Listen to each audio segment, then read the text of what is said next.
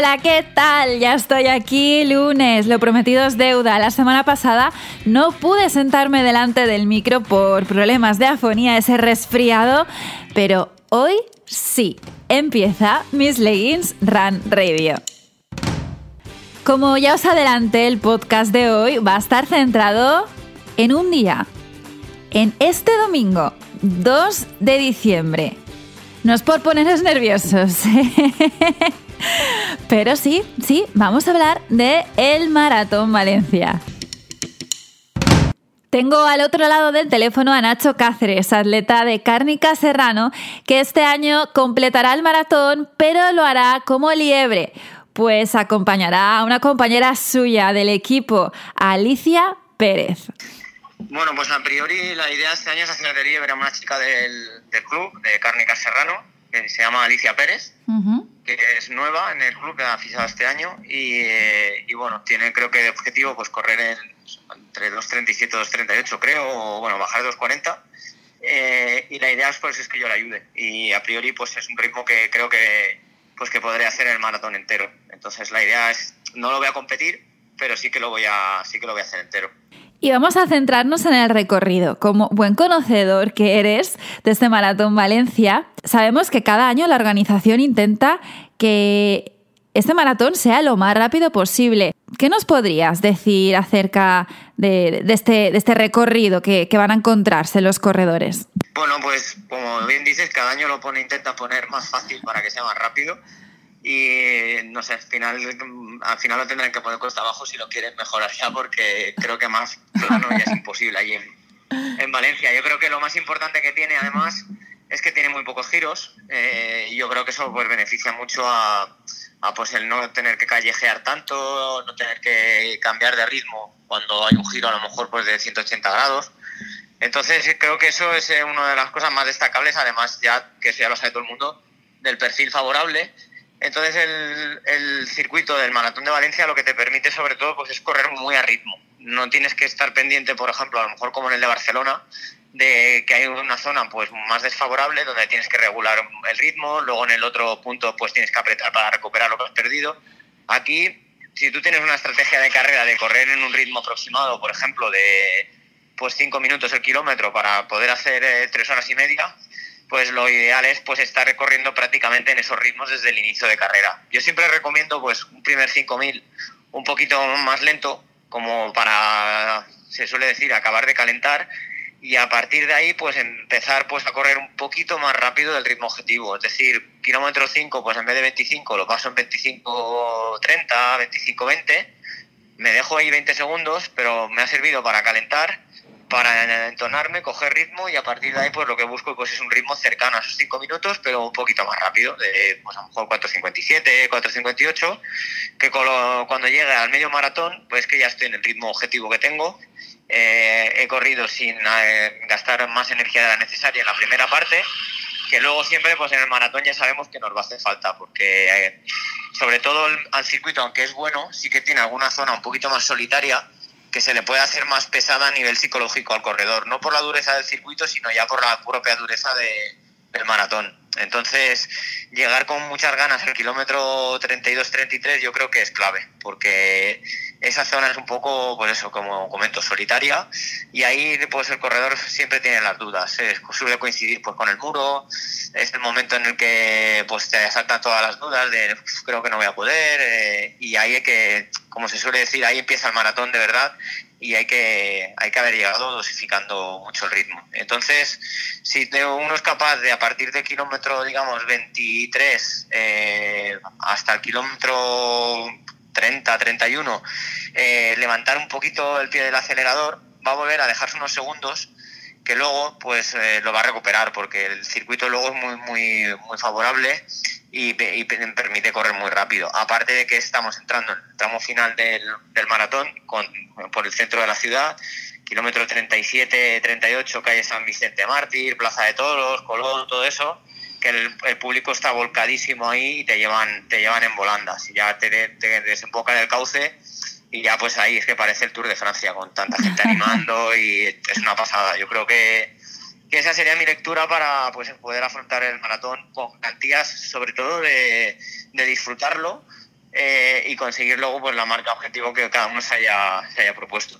Claro, porque muchos dicen, ¿qué hago? No, empiezo más despacio y luego progresivamente voy incrementando el ritmo. Claro, es lo que dices tú, no depende del circuito y en este caso sí que nos da la oportunidad de ser constantes, ¿no? Eso es, esa es la palabra que yo creo que, que más se ajusta. Hay que ser constante durante toda la carrera y, y, lo de hacer una parte más conservadora al principio simplemente pues eso creo que eso habría que hacerlo en todos los maratones pero en este pues aunque no sea tan importante pero sí por el hecho de pues de llegar pues con, con muchísima más energía a la, a la parte final. Eso de correr negativo eh, pues la gente lo ha escuchado pero casi nadie lo ha casi nadie lo ha comprobado porque tendemos siempre a, a tener miedo de que en los últimos kilómetros no vamos a poder conseguir mantener el ritmo y que queremos pues queremos ganar unos minutos al principio para para tener ese margen. Decir, bueno, yo quiero hacer 3.30, pues voy a pasar en una hora 41, una hora 42,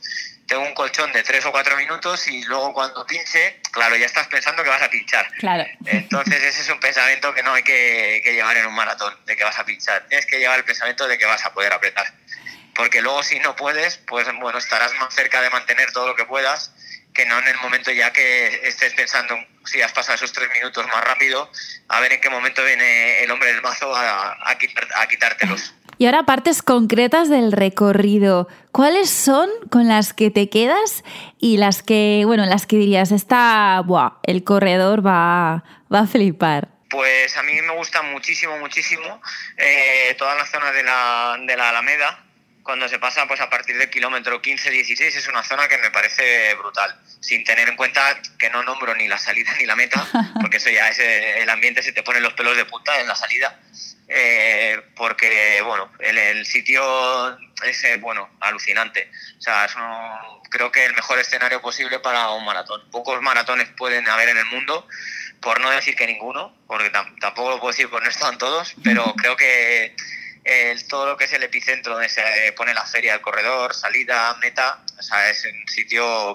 que no se puede comparar a, a, ninguno. Entonces esas zonas son muy destacables, la que comento de la, de la Alameda, y luego cuando eh, pasas por la calle Colón, eh, hasta justo antes de la calle Colón, eh, cuando ya estás en el kilómetro 38 o 39, que te estás cruzando con un montón de corredores además, eh, es alucinante. Hay un ambientazo que te ponen también los pelos de punta. Es como ese subidón en un punto además bastante crítico ya que te faltan las fuerzas, pero ahí sacas fuerzas ahí de donde no las haya y sientes el calor de tanto del público como de los otros corredores y te, te meten en el cauce, que es lo que te he comentado antes. El cauce parece el Tour de Francia y eso en, una carrera de a pie es, es alucinante porque no estamos acostumbrados a, a verlo y poder vivirlo pues es una, es una pasada.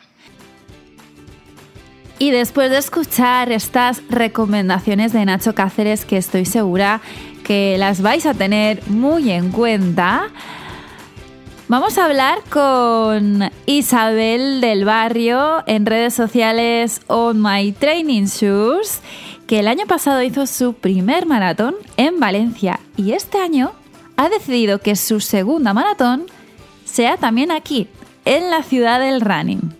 La verdad que el año pasado fue increíble, o sea, la disfruté muchísimo, el ambiente, luego, a ver, no deja de ser una carrera que el perfil, eh, sea, la altimetría, o sea, no, tiene desnivel, con lo cual, bueno, pues lo hace un poquito más sencillo para poder tratar de mantener un ritmo lo más estable posible y tal cual a través de esa meta, pues eh, le dije a Cris, a Cristina Mitre, el año que viene la la hacemos juntas. Así que nada, pues a una semana estamos.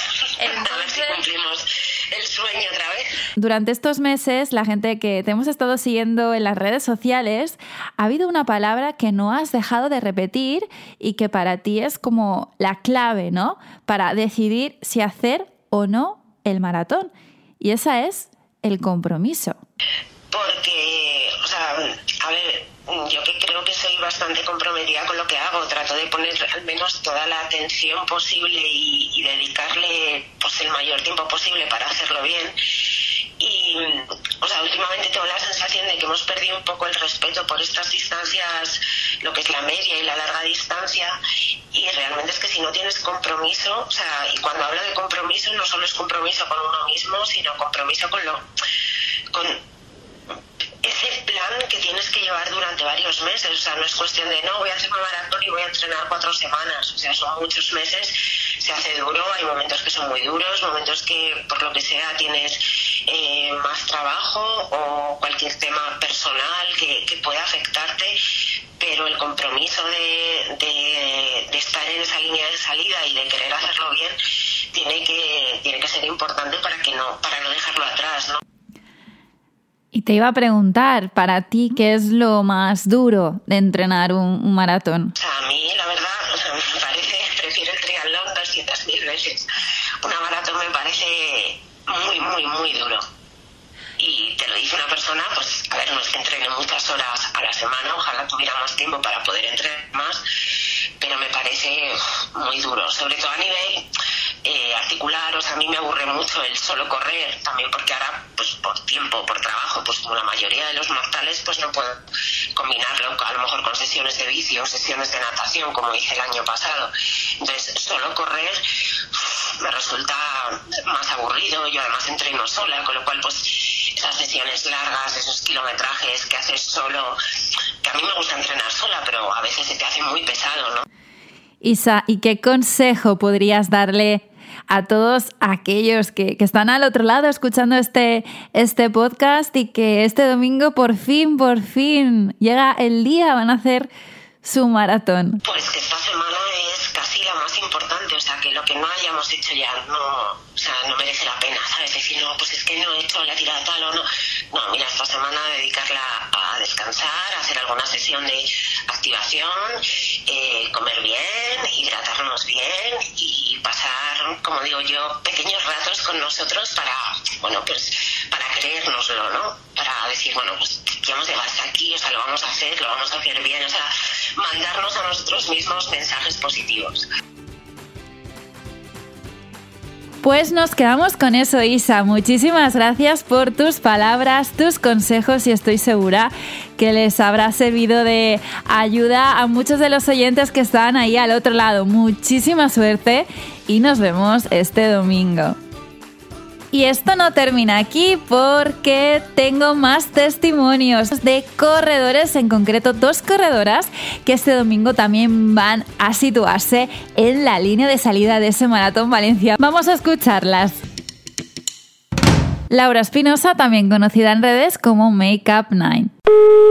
Y bueno, hago el maratón de Valencia este domingo. Estoy muy, muy, muy nerviosa, eh, pese a ser mi, mi, sexto maratón, es mi primera vez en Valencia y tengo muchísimas ganas de pisar esa alfombra azul encima del agua en la Ciudad de las Artes y las Ciencias. Creo que estoy más nerviosa que nunca. Creo que voy con los deberes muy bien hechos y eso es un plus de nerviosismo porque eh, aspiras a que te va a salir bien, ¿no? Y si en 42 kilómetros pueden pasar muchas cosas, pero bueno, si vas con, con los deberes hechos, como he dicho, pues siempre siempre se lleva mejor todo, ¿no? Eva Jimeno. Tengo un poco de nervios, pero a la vez estoy bastante, no sé, bastante confiada en mí misma porque pues he estado tres meses entrenando y tal y y vamos, tengo muchas esperanzas de que me vaya muy bien, que el cuerpo me responda bien y, a disfrutar. La maratón es tan larga que no se sabe. Yo voy a intentar ir a ritmo 4.15, 4.20. Es que al final, fuera de marca, ritmos y tal, que te marcas un ritmo y tal, pero yo lo que más deseo es disfrutarla, disfrutarla y tener buenas sensaciones. Y son cinco minutos más o cinco minutos menos, no es, no es lo más importante. I com a cada setmana tenim la secció de les frases de Haruki.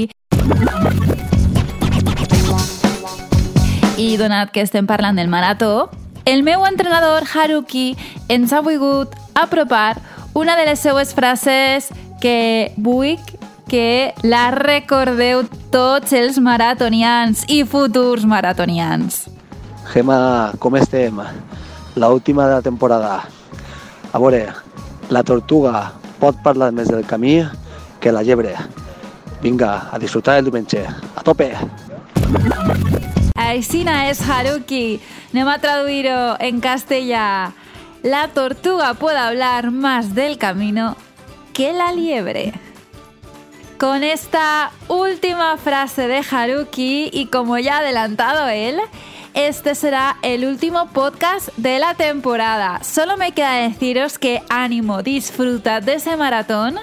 Allí voy a estar animándoos y nos vemos en el próximo programa, la temporada que viene, en el 2019. Adiós.